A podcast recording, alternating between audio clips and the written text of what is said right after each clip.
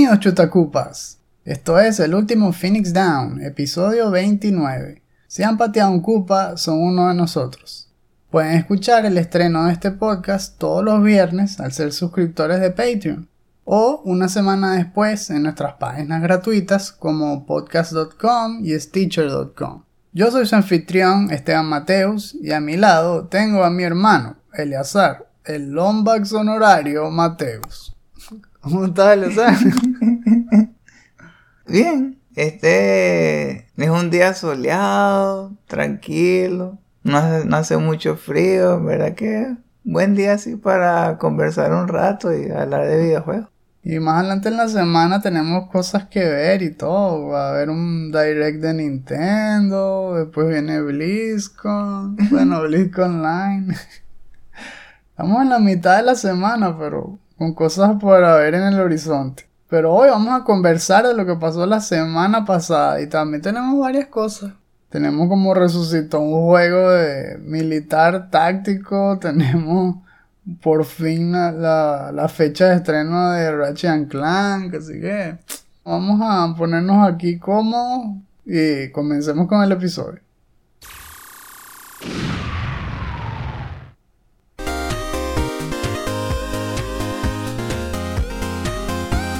Comenzando entonces con el resumen de la semana pasada, elegimos tres noticias. Tienen que ver dos con lo que dijimos en la intro, con Ratchet Clank y con el regreso de un juego que desapareció. Y añadimos ahí casi que de ñapa un rumor que está bien fino sobre Spider-Man 2. Y justamente con ese vamos a empezar. Este rumor apareció el 12 de febrero y se publicó en un sitio que sí es de re- reputación dudosa como 4chan y además fue compartido por un usuario de Reddit llamado SexyElf77. Así que como decimos, bueno, escuchen la noticia, pero tampoco la tomen tan en serio. Vamos a ver si sucede, ¿no? La pusimos porque de verdad se es jugosa y las cosas que dicen son bastante posibles. O sea, no se escucha locado. El rumor se siente como algo que sí pudiese suceder, que sí pudiese volverse realidad. De hecho, algunas de las cosas que vamos a mencionar casi que les podría servir de inspiración a los Insomniac para hacer el juego. Y, que, y todo gratis, Insomnia. bueno, según este leak, empezaron a decir que ya el segundo juego de Spider-Man supuestamente está en, en su fase de producción. Dice que ya comenzaron desde hace tiempo, ¿no? Porque arrancó la preproducción en el 2019, que fue el año siguiente a, a que saliera el juego como tal en PlayStation 4. Y después empezaron a hacerse las grabaciones de voz y ese tipo de cosas el año pasado. Solo que como sabemos, bueno, la, la crisis de, de la pandemia todo retrasó todo y por eso es que todavía no se sabe más, ¿no? Sobre el juego. Pero sí, dicen que comenzaron a trabajar en él desde enero del 2019 y entraron en full production mode en el segundo cuarto del año pasado a pesar de que ha tenido muchos retrasos, sobre todo con lo que es la parte de voiceover, motion capturing, porque eso tiene que ver con los actores así ya reuniéndose y grabando. Eh, Eso se ve que es más difícil. Entonces empezaron y que a trabajar en la parte de animaciones de, de gameplay como tal, y eso es lo que están haciendo ahora.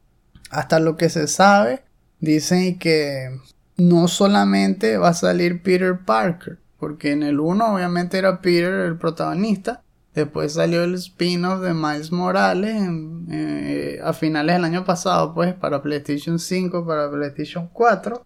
Y este segundo juego sí va a tener a Peter de vuelta como protagonista, pero va a tener otros playable characters similar al 1, que es que en algunas secciones tú usabas a Mary Jane. Bueno, aquí va a ser un poco más amplio que eso, porque según esto, ¿no? Dice pues que vas a tener control sobre otros dos, que son uno, le llaman nombre código Night Spider, y el otro Purple Bat o Shin Vigilante. Entonces esos nombres códigos ya se han visto antes en los cómics y, en otros juegos así de Spider-Man. Generalmente a Night Spider se le llamaba Miles Morales. La cosa rara es que, que no le digan Miles Morales porque ya hasta salió su propio juego, ¿no? Y sí, sí tendría sentido que sea ahora un playable así tal cual tan importante como Peter, ¿no? Que sea, puedes elegir en cada misión o Peter o Miles. Y como tercera opción estaría esto, lo del Purple Bat. Purple Bat pudiese estar eh, haciendo referencia al personaje Wraith.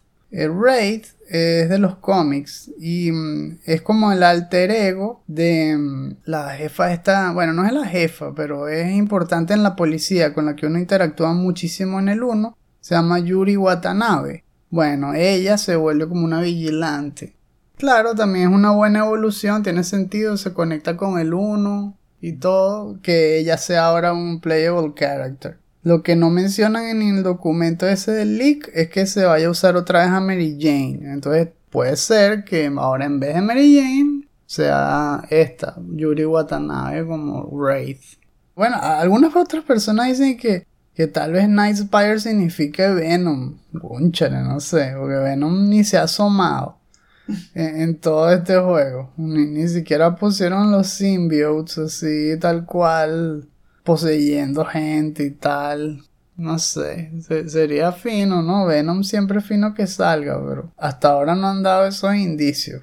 Sería interesante que, le aplicaran el mismo estilo de gameplay a Venom que le hicieron a, a Miles Morales, ¿no? ¿Cómo se vería en el cinema? Sería bestialísimo.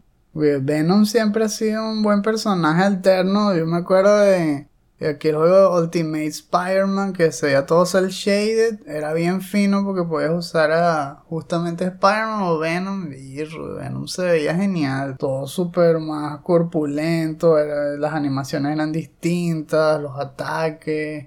Maximum Carnage también Super Nintendo con Venom. O sea, Venom siempre queda fino. La cosa es que aquí tendría más sentido que sea Miles porque ya tienen experiencia haciéndolo y tal. Venom sería más un reto para Insomniac. Seguramente lo harían bien, pero primero vamos a pensar que es Miles y si luego nos sorprenden, mejor. También dice el documento que la estructura de las misiones pueden permitir al jugador elegir entre Peter o Miles antes de empezar. Y eso va a producir cambios de diálogo. Por ejemplo, si arrancas primero con Peter y luego juegas otra con Miles, Miles va a decir un comentario o algo que tenga que ver con eso. Con que la otra misión la hizo Peter o algo así.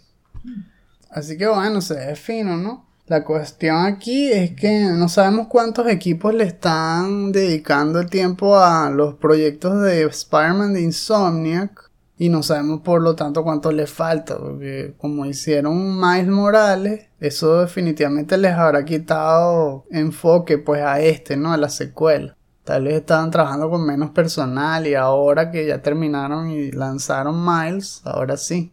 No, y además todavía están haciendo Ratchet Clank. O sea, que, están súper full, ¿no? Yo creo que Insomniac es el que los está dando los mejores juegos en este momento. Es increíble porque los acaban de comprar y ya dos de los mejores juegos o de los más importantes de PlayStation 5 son justamente Insomniac. Porque el primero fue Miles y el segundo tiene toda la pinta de ser Ratchet Clank Rift Apart. Que es justamente la noticia que vamos a hablar ahora. Sí, la fecha de estreno de Ratchet Clank Rift Apart se reveló a través de un teaser que salió el 11 de febrero. En Fortune. No, esta vez no fue en Fortune. Ahora sí lo salió por todos los canales regulares. Esto es una noticia de verdad. y mm, bueno, para que vamos a retrasarlo más, la fecha es 11 de junio, por supuesto, de este año. que es una fecha curiosa porque caería casi que justo en el 3, si fuese un año normal, así, pre-pandemia. En esa fecha casi nunca se estrenaban juegos. porque era justamente 3. Y ahora, pues como que eso ya no importa mucho para Sony. El trailer que mostraron realmente no puso nada nuevo así. Pero lo que sí hicieron fue sacar un, un mini artículo con una entrevista hablando un poquito más del concepto del juego. Dicen que todo esto tiene que ver porque el doctor Nefarious encontró un dispositivo que le permite acceder a dimensiones alternas donde él pueda encontrar una galaxia donde todo le sale a él perfecto. O sea, donde todo le salga bien. y entonces... Como si, le hubieran dado el traje del mapache este de plata. Exacto, una broma así. Se tomó Philip Felix o el equivalente.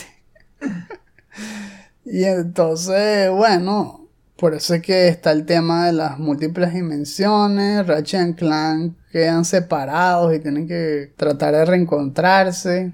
Van a conocer otros personajes nuevos de la, de la resistencia de los Lombax. Que todavía no han revelado, por cierto, quién es la, la Lombax, esa que sale al final del trailer que vimos hace tiempo. Pero dicen que como que pronto lo van a revelar. Dicen que dijeron que hang in there. We will be feeling rosy soon. Eso fue lo que dijeron. No sé si eso tendrá que ver cómo se llama o qué. Pero eso en el frente de la historia. Ahora, también dijeron, y que es un buen punto de partida para los que nunca han jugado Ratchet Clank, porque esta es una historia standalone, pero que al mismo tiempo puede hacer referencias a los otros si nunca han jugado Ratchet Clank, pueden jugar este con tranquilidad porque no va a ser un enredo mental así como Metal Gear, no.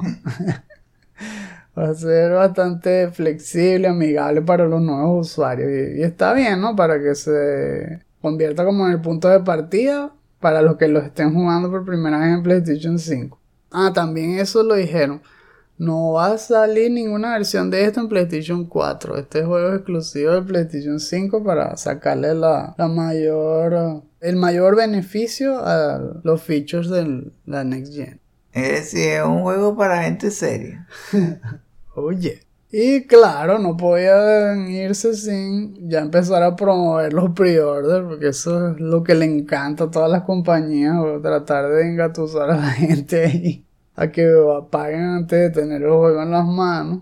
Claro, esto es Insomniac, así que el juego seguro que va a ser fino, pero igual yo nunca les recomiendo que hagan pre-order, ni menos en estos tiempos donde pasan puras cosas y que uno no ve venir, como lo del lío ese de Naughty por ejemplo. pero bueno, aquí vemos que los bonos del pre-order casi todos tienen que ver con armaduras y tal. Hay una armadura finísima que se llama que Carbonox Armor, que ya ha salido antes, que es la del 2003, la, la de Ratchet Clank Going Commando, que pareciera que es un traje todo robótico que envuelve por completo a Ratchet. Es como una versión de Iron Man de Ratchet, una cosa así. Se ve de lujo así en esta nueva generación con los gráficos, casi que ray tracing ahí reflejando todas las luces del ambiente. Bestia. Se ve brutal esa armadura. Tienen, dependiendo del paquete que te compres, te trae más cosas, claro. Lo chimbo es el precio justamente porque va a costar, como va a ser un exclusive de Sony, 70 por el pecho. Y la versión deluxe cuesta 80. Entonces, si te compras la digital deluxe, te trae que si 5 armor sets, te trae que si un poquitín de raritarium para comenzar a mejorar las armas, o un, un, sticker pack, cosas así para usar en el forum mode, nada así tan potente.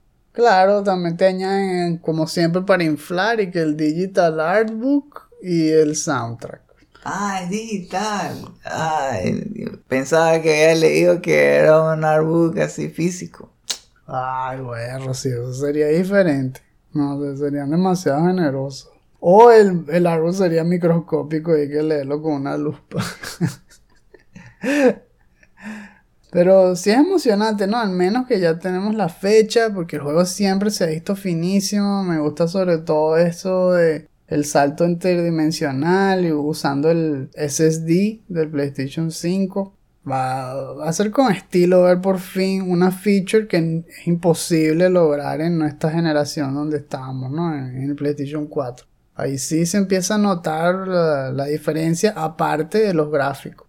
¿Sabes qué estaba pensando? Que con esto de estar enfocados en una sola consola, una sola generación, significa que no, no van a tener el mismo problema que sí Project Red que están trabajando en una sola, no, no puede haber un caos donde, donde la versión para el PlayStation 4 sea terrible y cosas así.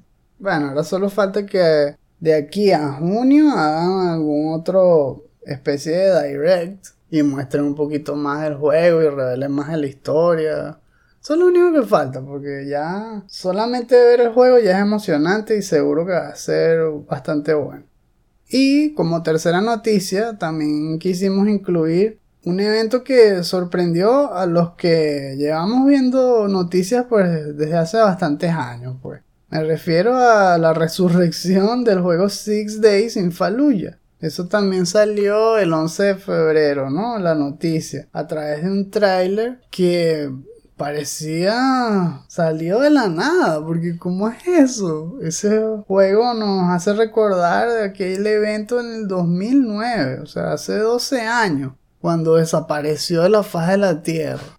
Todo por una controversia ahí que tenía que ver con justamente la conexión del juego con la realidad. Six Days in Fallujah es un juego táctico, es militar táctico basado en hechos reales que se fundamenta en reproducir las experiencias de un pelotón de soldados de Estados Unidos que tuvieron que ver con una operación militar en Irak en el 2004 que tenía que ver con recapturar una ciudad que estaba en las manos de Al Qaeda pues. Entonces esa fue una pelea súper cruenta porque la ciudad quedó sitiada no entraba ni salía nadie y entonces todos estos militares estaban era pertrechados en las casas, en los colegios y la ciudad se volvió casi que un, pueblo fantasma y ellos tenían que ir casa por casa, edificio a edificio y tratar de erradicar a los, a los tipos estos, ¿no? A los de Al Qaeda. Hubo un montón de bajas, hubo también muchas bajas de civiles, o sea, fue terrible. Entonces, el origen de este juego, que hablando de esto, pues ya hace muchos años atrás, en el 2009, tuvo que ver con una propuesta que empezó justamente por la visión de ex militares que habían participado ahí y que querían hacer un juego que fuese realista. O sea, que no fuese como Call of Duty, sino que fuese táctico, más como Rainbow Six, digámoslo así. Entonces se unieron con un estudio que se llama Atomic Games. Ellos construyeron primero como un simulador de estos para ayudar a entrenar a las nuevas tropas. Y después de eso, como les gustó cómo estaba quedando, fue que quisieron subirlo de nivel a un juego como tal, ya no un simulador, sobre esto, sobre los eventos en Fallujah. Y uh, agarraron como más de 100 soldados que participaron ahí y ellos les dijeron sus experiencias y basado en eso hicieron etapas y todo eso. Y están súper emocionados de publicarlo. La cuestión es que cuando lo revelaron al público, muchos canales antiguerra empezaron a caerle encima. Y entonces ellos incluso habían agarrado la atención de Konami. Konami iba a ser el publisher y Atomic Games era, eran los que iban a, desarrollarlo, ¿no? O ya lo habían desarrollado. La cosa fue que la respuesta fue tan negativa a pesar de que los que estaban haciendo el juego eran los propios militares y los que se quejaban decían que era irrespetuoso para los militares y que era irrespetuoso para las familias y no sé qué broma. Pero ellos mismos eran los que estaban contando la historia, o sea, no era algo amarillista ni nada. Mm. Sin embargo, bueno, como recibió tanta crítica, especialmente de canales como siempre, como Fox News y cosas así, todo el mundo empezó a, darle la espalda, Konami se salió del, del trato, y el juego desapareció. Con todo y que ya estaba listo prácticamente, nunca fue publicado ni nada. Ahora, los creadores nunca dijeron que eh, iban a abandonar el juego. O sea, todo este tiempo ellos han seguido buscando la manera de ponerlo, ¿no? De hacerlo. Y no fue hasta ahora que ah, cambiaron de estudio, ¿no? Ahora el antiguo CEO de Atomic Games, que se llama Peter Tamty, pues creó otro estudio que se llama Victura. Y entonces comenzaron a trabajar en una nueva versión de Six Days in Fallujah desde el 2016. Ahora, con este nuevo tráiler, sale que el juego fue desarrollado por un estudio que se llama Highwire Games, que fue fundado a su vez por uno de los designers más importantes de Halo y que ha sido va, a ser publicado por esta nueva empresa que creó el que antes era Atomic Games, o sea, publicado por Victor. Ahora, entre los cambios que vemos aquí es que mm, el original era third person y este se ve first person. Solo que lo demás se mantiene, se sigue viendo tanto en el trailer como en las entrevistas que se van a enfocar en el realismo, que quieren contar la historia de esos soldados. Hicieron cosas así como en Mando Brothers, que entre capítulo y capítulo se veían soldados sentados en una sala de entrevistas contando parte de las anécdotas. Así se ve también en el trailer, como que entre etapa y etapa vas a ver pedazos de anécdotas que ellos mismos te quieren contar sobre lo que sucedió. No sé, a mí me parece súper interesante que por fin salga este juego a la luz, porque nunca debieron haberlo cancelado en un primer lugar. A la gente le da mucho miedo los videojuegos porque no los entienden. Fíjate que muchas veces salen películas sobre esos eventos, incluso el mismo año en que suceden o el año siguiente, y no hay, ahí no hay tridentes ni antorchas. Mm. En cambio, un juego que quiere contarlo con el permiso de ellos, le cayeron encima.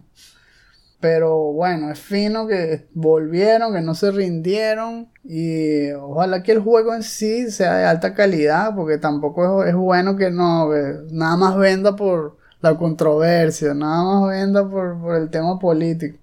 Sino que de verdad valga la pena que las mecánicas de, combate táctico sean innovadoras, que se sienta realmente la tensión, ¿no? De explorar esos edificios y de ver cómo se desenvuelven las cosas en una atmósfera de ese estilo, de, ser fino, es bien interesante. Así que bueno, Six Days in Fallujah, Back from the Grave. It's quiet, too quiet.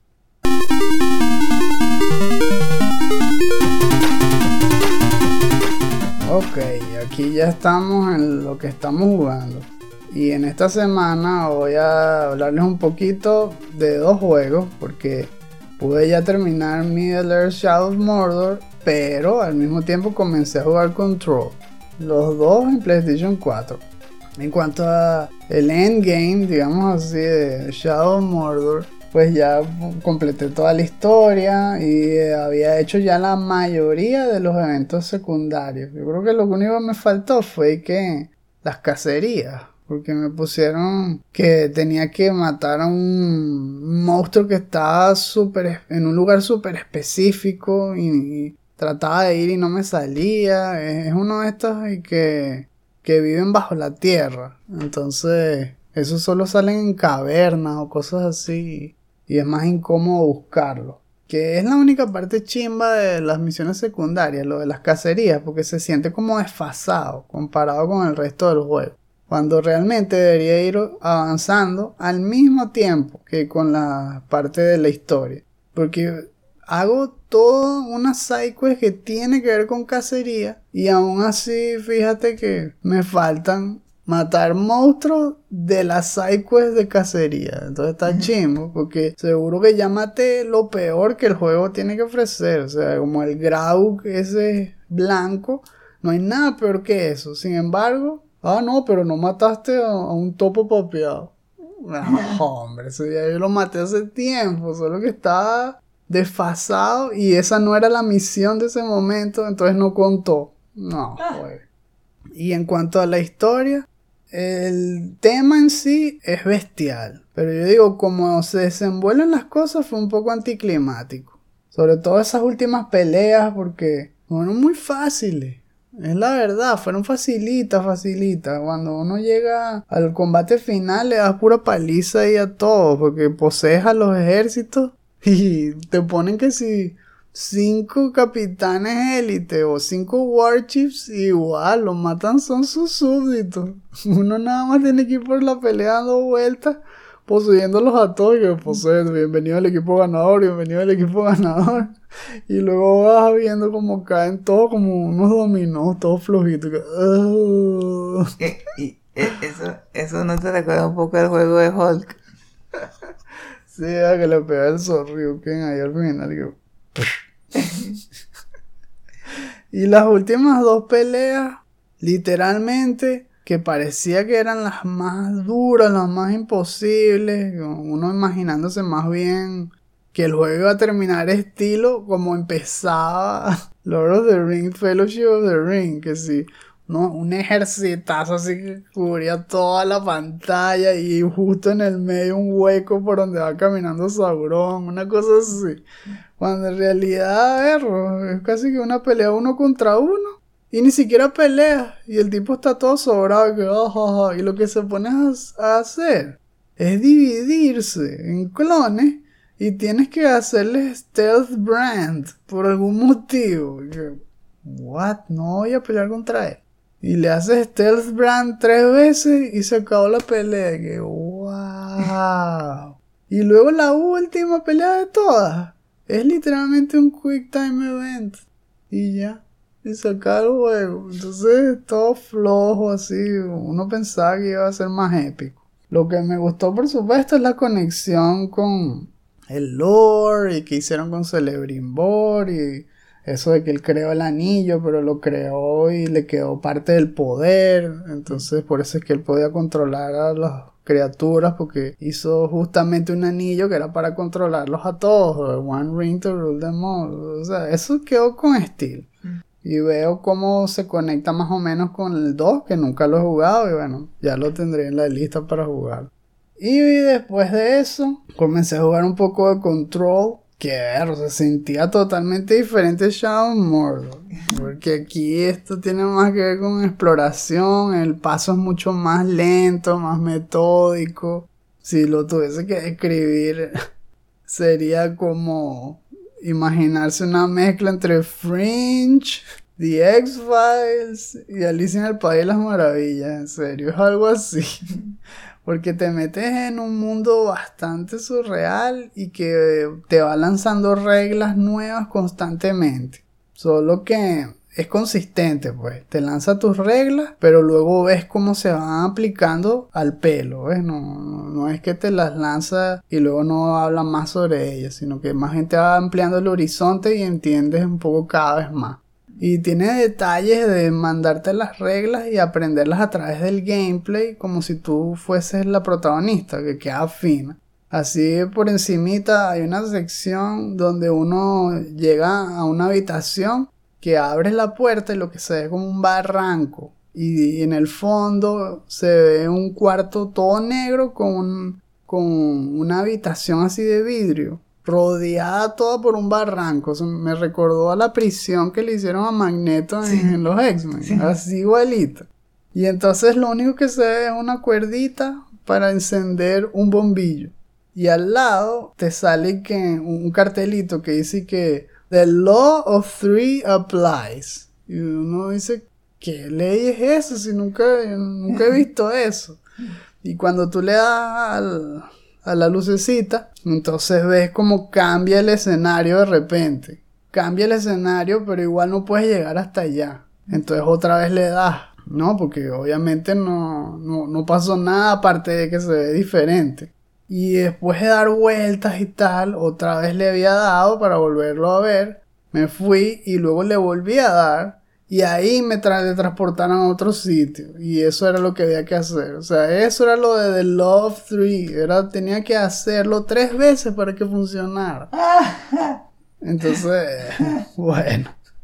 Ese tipo de cosas. Y tiene mucho también de material para leer. Que es lo único chimbo de la interfaz. Porque cuando tratas de leerlo, tienes que meterte por todo un submenú y tal. Eso es lo más fastidioso. Pero sí se fajaron durísimo con todo lo que es user interface. Como ponen el texto, como ponen las cosas. Es súper original. Yo creo que me va a gustar este juego. Al menos el comienzo está bien fin. Bueno, como, como te había dicho la otra vez, ya que había pasado las etapas de Secret Cow Level en las últimas dos dificultades, ahora sí comenzaba en serio el endgame. Lo primero que pensé es, tengo que agarrar todas las runas que me faltan, pero ¿cuáles son los mejores lugares? Entonces busqué por internet y aprendí varios tips.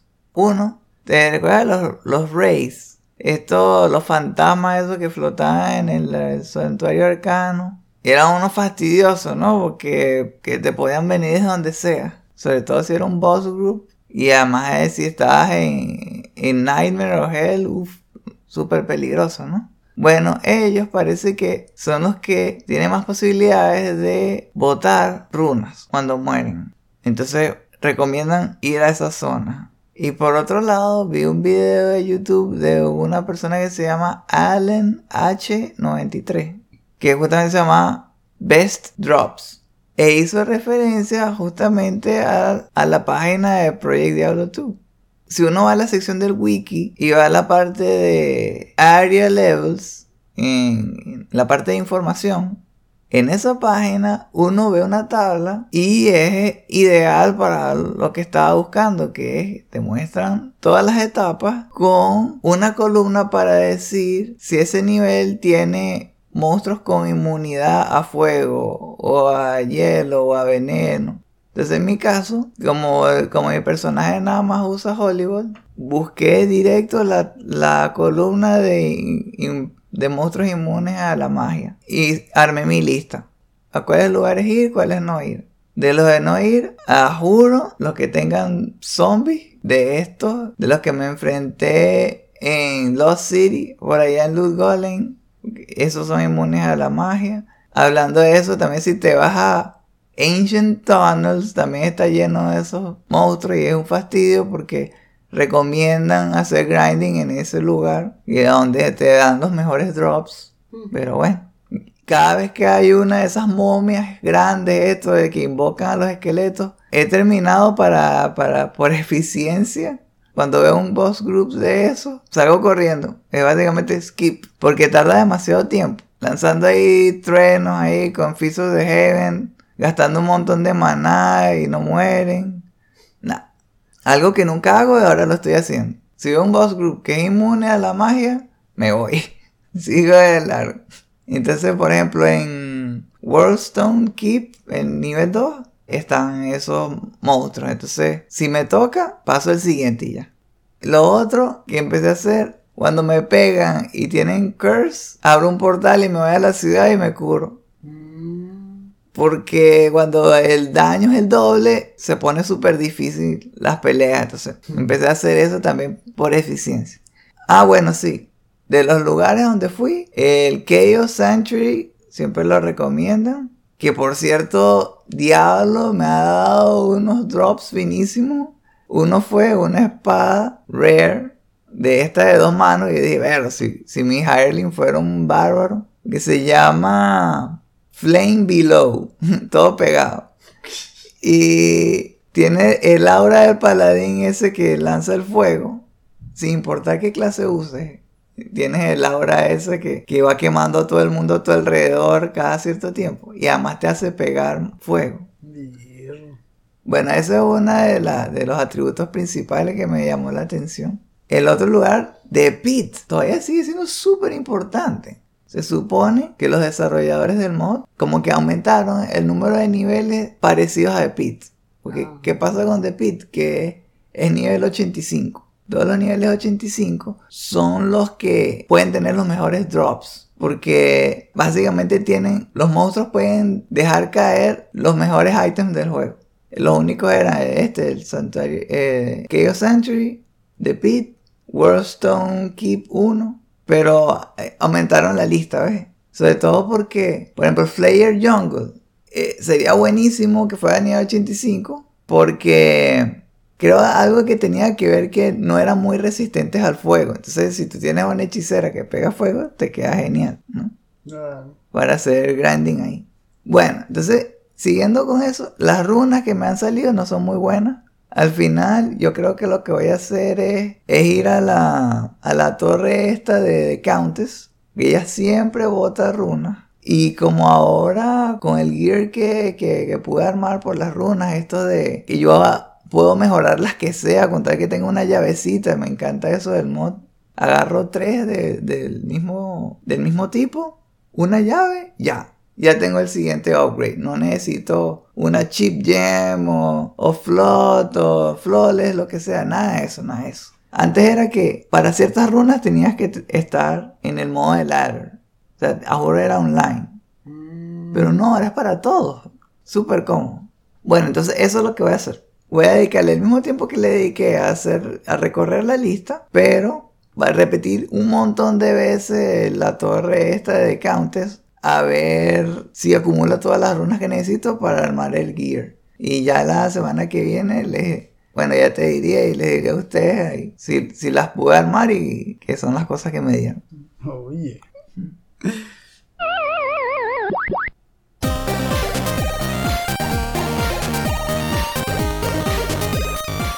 Estamos casi listos, pero antes se te olvidó, porque es la sección de los shoutouts, donde les vamos a hacer unas propuestas para que puedan ver, leer o simplemente visitar contenidos que les puedan resultar interesantes y que les pueden dar mucho de qué hablar con sus seres queridos.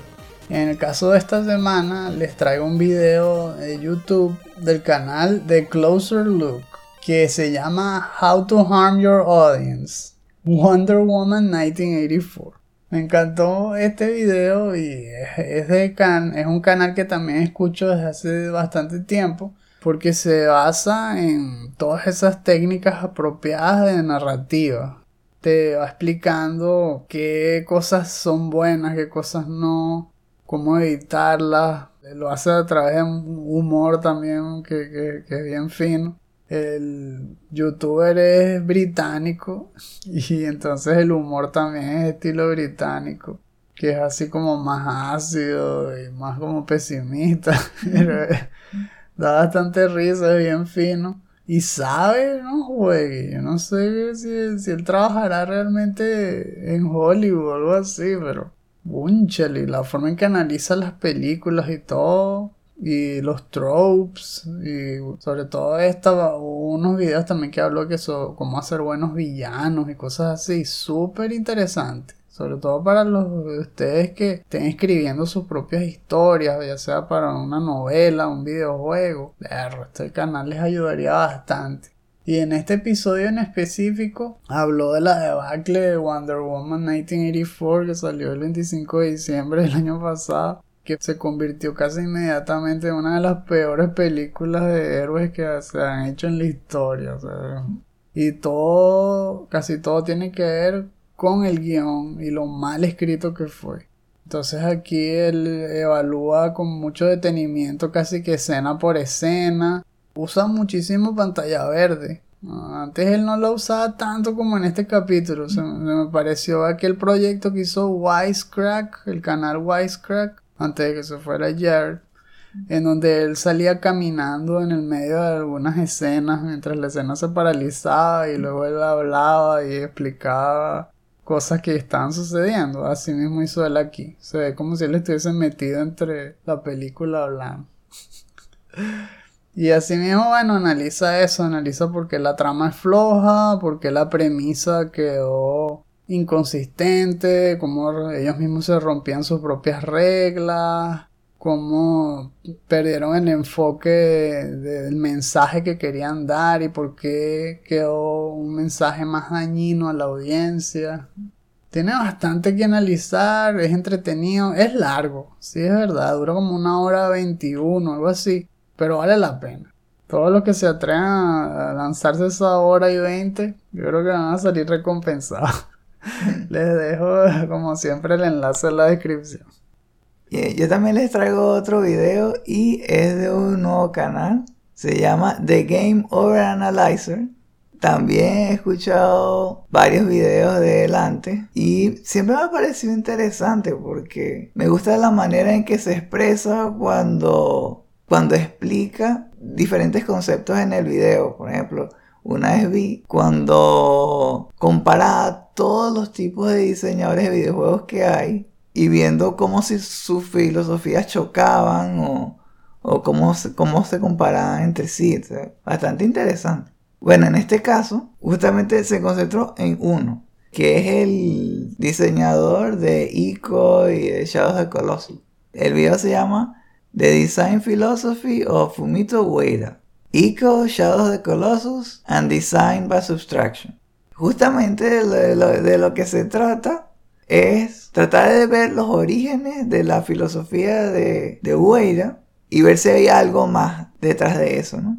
me gustó bastante porque era casi todo entrevista. Era como ver un behind the scenes y estar casi que yendo a los eventos donde, donde, él, donde el diseñador venía y ves a los fans haciéndole preguntas. Hay muchos artículos, segmentos, reflexiones que él tiene sobre la industria.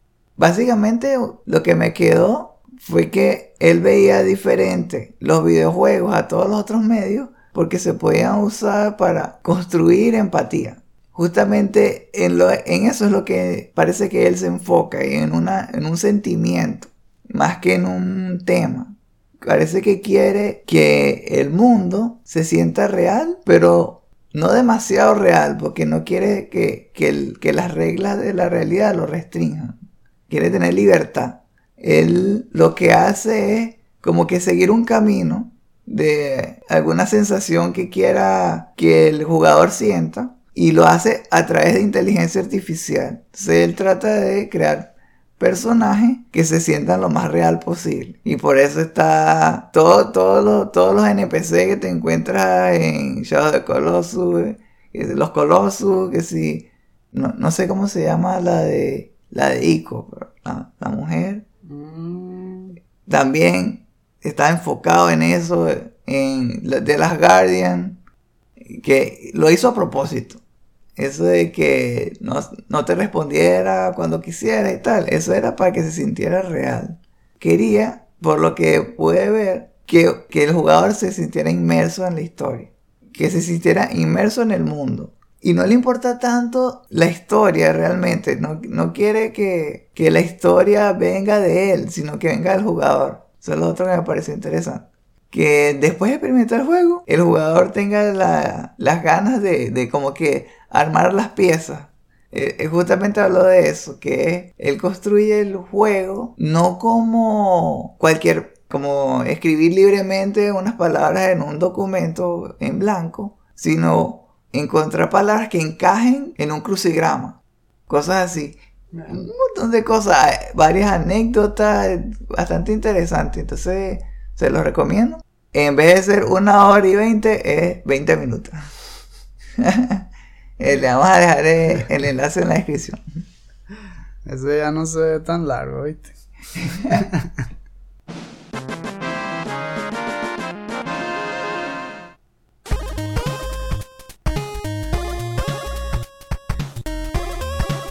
Señoras y señores, es hora de terminar con este episodio. Recuerden que el estreno de este podcast sale primero en Patreon. Si quieren escucharlo en caliente, consideren volverse uno de nuestros Patreons de 2 dólares en adelante. Si no, pueden esperar una semana y escucharlo gratis en nuestros sitios alternos como Stitcher y podcast.com.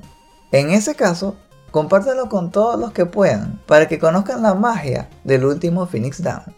Esperamos que hayan disfrutado este episodio Gracias por habernos acompañado. Si quieren encontrar más artículos, reseñas, videos y podcasts como este, échenle un vistazo a nuestra página chutacupas.com. En nuestras cuentas de Twitter, Instagram y Facebook los esperan noticias sobre juegos desde indie a AAA, promociones de nuestros diseños para franelas y clips de nuestros programas. Se nos acabó el tiempo aquí, pero podemos seguir en la sección de comentarios. Queremos saber qué es lo que piensan. ¿Piensan que el leak de Spider-Man 2 es real? Confían Sexy Elf 77. Yo por mi lado, al menos por, desde que leí la palabra Venom, lo que se me vino a la mente fue varias escenas de pelea tipo Miles Morales, pero con Venom. Y dije, tienen que hacerlo ahora, güey. Les quedaría genial. Ya están apartando el dinero para comprar Ratchet Clank. De casualidad están pensando en, en, escribir una historia, porque capaz de Closer Look los puede ayudar bastante. ¿eh? Closer Look. Antes de irnos, quería hablarles un poco sobre Patreon. Si se suscriben al tier de Podcast Bonanza, por ejemplo, sus comentarios van a poder ser incluidos en los futuros episodios del último Phoenix Down. También, en Patreon podrán encontrar muchos otros beneficios, como destapar episodios exclusivos, acceso a nuestro podcast complementario El último Phoenix Down DLC y hasta obtener tu propio avatar personalizado. Si quieren saber más, visiten nuestra página patreon.com slash chutacupas. Ahora, con su permiso, voy a empezar a contar las horas para el direct de Nintendo porque apuesto que van a poner un cinema todo épico para presentar algún nuevo personaje. Esos siempre son buenísimos. Y si además van a hablar de otros juegos, es que es algo que no se puede perder. Todavía le están dando latigazos a Sakurai. Ahorita otro, otro. Nos vemos. Y recuerden, no hay quits, solo retries.